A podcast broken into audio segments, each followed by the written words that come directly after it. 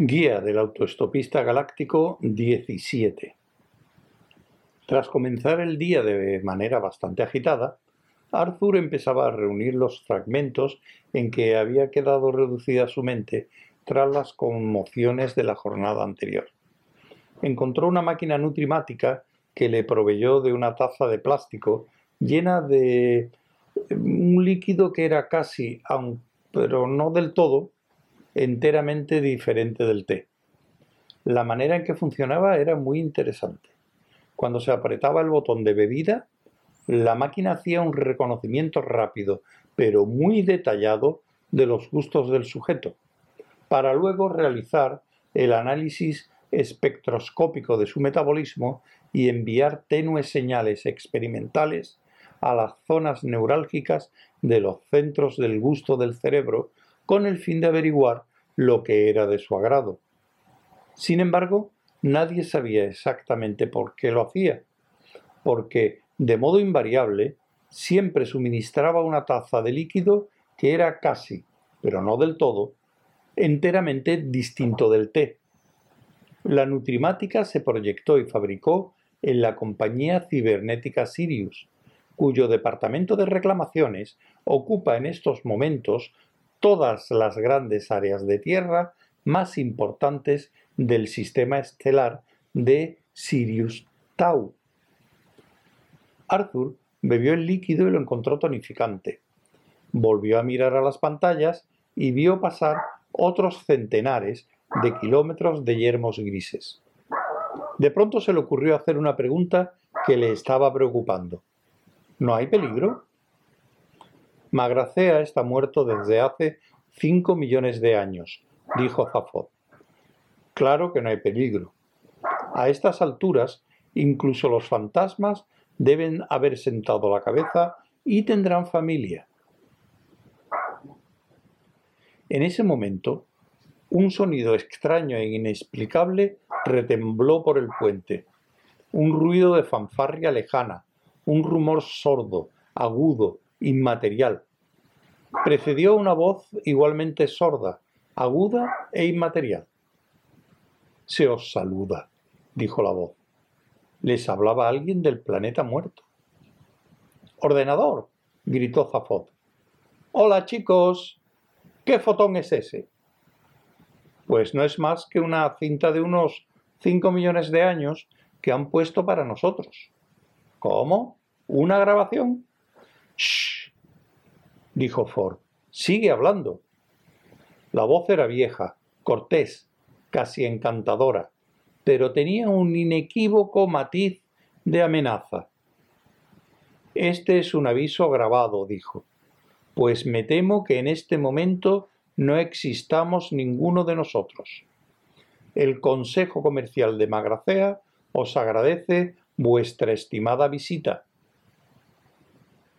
una voz del antiguo Magracea, gritó Safod. Muy bien, muy bien, dijo Ford. Pero lamentamos, prosiguió la voz, que el planeta esté temporalmente retirado de los negocios. Gracias. Si tenéis la bondad de dejar vuestro nombre y la dirección de un planeta donde se os pueda localizar, decidlo cuando hagáis la señal. Siguió un breve zumbido. Luego, silencio. Quiere librarse de nosotros, dijo nerviosamente Trillian. ¿Qué hacemos? No es más que una grabación, dijo Zafot. Seguimos adelante. ¿Entendido, ordenador? Entendido, contestó el ordenador, dando a la nave un empuje veloz. Esperaron. Al cabo de un segundo más o menos, volvieron a oír la fanfarria y luego la voz. Nos complace comunicaros que tan pronto como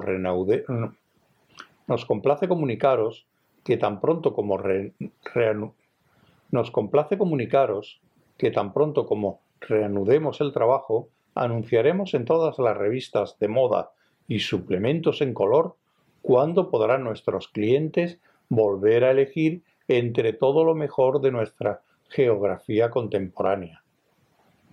La amenaza que había en la voz adoptó un matiz más cortante. Entretanto, agradeceremos a nuestros clientes su amable interés, pidiéndoles que se marchen. Ahora, mis... Ah, no, no, no. La amenaza que había en la voz adoptó un matiz más cortante. Entretanto, agradecemos a nuestros clientes su amable interés, pidiéndoles que se marchen. Ahora mismo. Arthur volvió la cabeza para mirar a las caras nerviosas de sus compañeros. Bueno, entonces creo que será mejor que nos vayamos, ¿no? Shh, dijo Zafod. No hay absolutamente nada que temer. Entonces, ¿por qué está todo el mundo tan nervioso? Solo están interesados, gritó Zafod. Ordenador, inicia un descenso en la atmósfera y prepárate para aterrizar. Esta vez, la fanfarria era bastante rutinaria y la voz claramente fría. ¿Qué quiere mamá? Cierra un poquito la puerta de la cocina, anda. Y la voz claramente fría. Resulta muy grato, dijo, que vuestro entusiasmo por nuestro planeta permanezca intacto, por lo que nos gustaría comunicaros que los proyectiles teledirigidos que en estos momentos apuntan a vuestra nave forman parte de un servicio especial que aplicamos a nuestros clientes más entusiastas, y que las olivas nucleares de que todos están provistos no son, por supuesto, más que un detalle de cortesía. Esperamos que sigáis siendo nuestros clientes en vidas futuras. Gracias. La voz se interrumpió bruscamente. La voz se interrumpió bruscamente. Oh, dijo Trillian. Mmm, dijo Arthur. ¿Y bien? dijo Ford. Pero, ¿es que no os entra en la cabeza? dijo Zafod. No es más que un mensaje grabado, de hace millones de años. A nosotros no nos concierne, ¿entendido? ¿Qué me dices de los proyectiles teledirigidos? preguntó tranquilamente Trillian. ¿Proyectiles? No me hagas reír. Ford dio un golpecito a Zafod en el hombro y señaló a la pantalla trasera. Detrás de ellos, en la lejanía, dos dardos plateados ascendían por la atmósfera hacia la nave. Una rápida ampliación de imagen los enfocó claramente. Dos cohetes macizos dos cohetes macizos y auténticos que surcaban el cielo como un trueno. La rapidez de su aparición era pasmosa. Me parece que van a hacer lo posible para que nos concierna, dijo Ford. Zafod los miraba fijamente, asombrado. Oye, esto es tremendo, exclamó. Ahí abajo hay alguien que quiere matarnos. Tremendo, repitió Ford.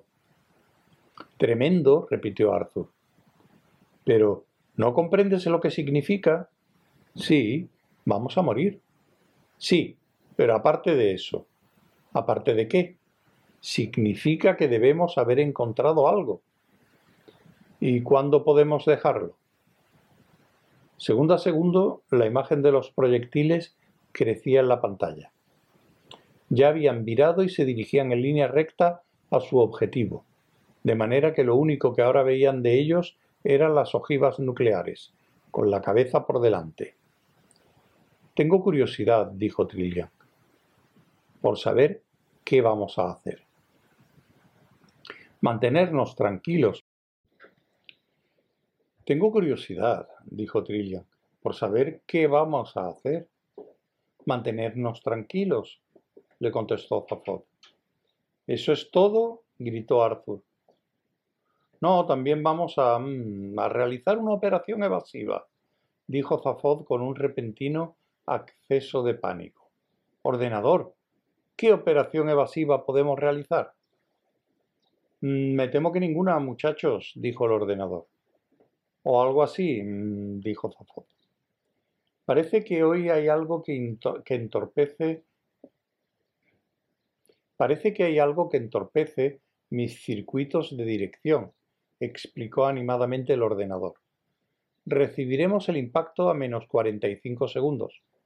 Por favor, llamadme Eddie, si eso os ayuda a tranquilizaros. Zafod trató de correr en varias direcciones igualmente, decisivas al mismo tiempo. Muy bien, dijo, mm, tendremos, tenemos, tenemos que hacernos con el control manual de la nave. ¿Sabes manejarla? le preguntó Ford en tono agradable. No. ¿Y tú? No. ¿Sabes tú, Trillian? No. Estupendo, dijo Zafod tranquilizándose. Lo haremos juntos. Yo tampoco, dijo Arthur, que pensaba que ya era hora de afirmarse. Eh, me lo figuraba. Yo tampoco sé, dijo Arthur, que pensaba que ya era hora de afirmarse. Me lo figuraba, dijo Zafod. Muy bien, ordenador. Quiero pleno control manual de la nave.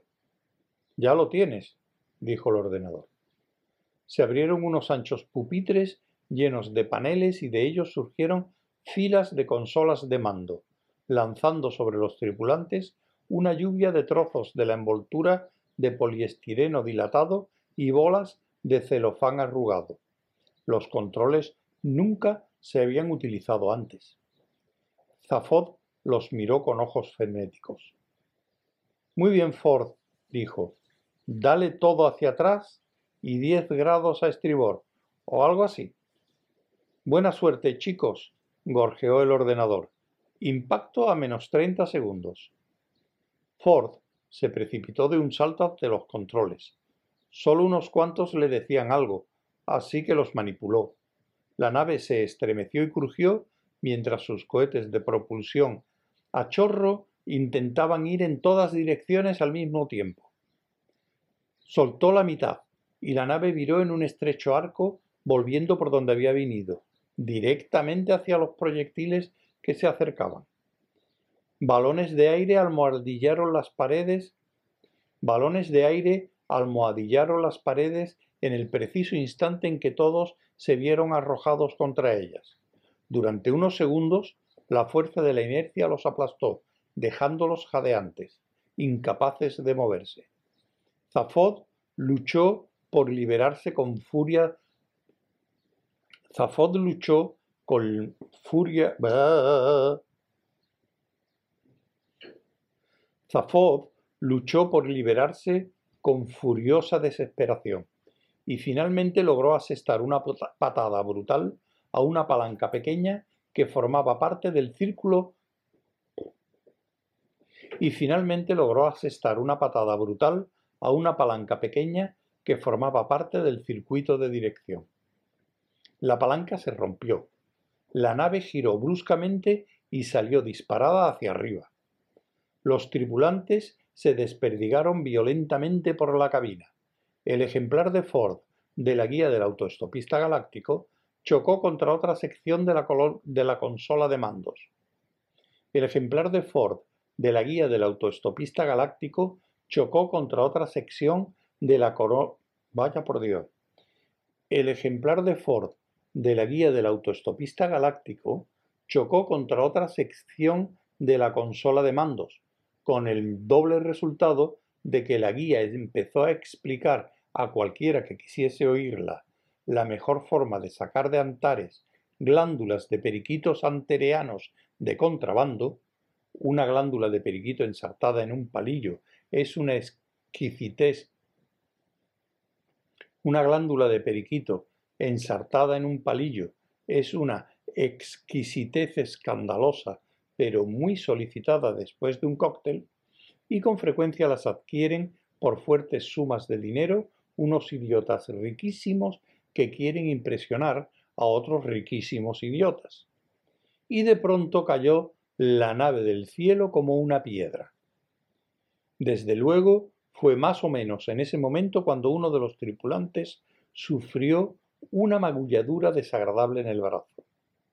Esto debe hacerse notar porque, como ya se ha dicho, por lo demás, los otros escaparon completamente ilesos, y los mortíferos proyectiles nucleares no llegaron a alcanzar la nave. La seguridad de la tripulación queda absolutamente asegurada. Impacto a menos 20 segundos, chicos, dijo el ordenador. Entonces, vuelve a conectar los puñeteros motores, gritó Zafod a voz en cuello. Pues claro, muchachos, dijo el ordenador. Con un tenue rugido, los motores volvieron a encenderse. La nave dejó de caer, se enderezó suavemente y se dirigió otra vez hacia los proyectiles. El ordenador empezó a cantar. Cuando camines bajo la tormenta, gimoteó con voz nasal. Lleva la cabeza alta. Zafod le gritó que cerrara el pico, pero su voz se perdió en el estruendo de su inminente destrucción, que con toda razón consideraban inevitable. Y no tengas miedo de la oscuridad, canturreó Eddie con voz lastimera. Al enderezarse la nave quedó al revés, y como estaban tumbados en el techo, a sus tripulantes les resultaba totalmente imposible manipular los circuitos de dirección. Al final de la tormenta, cantó Eddie con voz suave. Los dos proyectiles llenaron las pantallas al acercarse estruendosamente hacia la nave. Hay un cielo dorado. Pero por una suerte extraordinaria, aún no habían modificado del todo su trayectoria de acuerdo con los caprichosos virajes de la nave y pasaron justo por debajo de ella. Y la dulce canción plateada de la alondra. Impacto revisado dentro de 15 segundos. Tíos, camina contra el viento. Los proyectiles chirriaron al virar en redondo y proseguir su persecución. Ya está, dijo Arthur al verlos. Ahora sí que vamos a morir, ¿verdad? Ojalá dejaras de decir eso, gritó Ford. Pero vamos a morir, ¿no? Sí. Camina bajo la lluvia, cantó Eddie. A Arthur se le ocurrió una idea. Se puso en pie a duras penas. ¿Por qué no conecta a alguien eso de la energía de la improbabilidad? dijo. Tal vez podamos alcanzarla. Te has vuelto loco, dijo Zafod. Sin una programación adecuada podría pasar cualquier cosa. ¿Y qué importa eso a estas alturas? gritó Arthur. Aunque tus sueños se pierdan y se desvanezcan. Arthur logró salir de una de las molduras provocativamente regordetas de la pared curva por el ángulo del techo. Camina, camina, con el corazón lleno de esperanzas. ¿Sabe alguien por qué no puede Arthur conectar la energía de la improbabilidad, gritó Trillian. Y no caminarás solo. Impacto a menos cinco segundos. Ha sido estupendo conoceros, chicos. Que Dios os bendiga. Nunca camines solo. He dicho que si alguien sabe lo que ocurrió a continuación, fue una espantosa explosión de luz y sonido.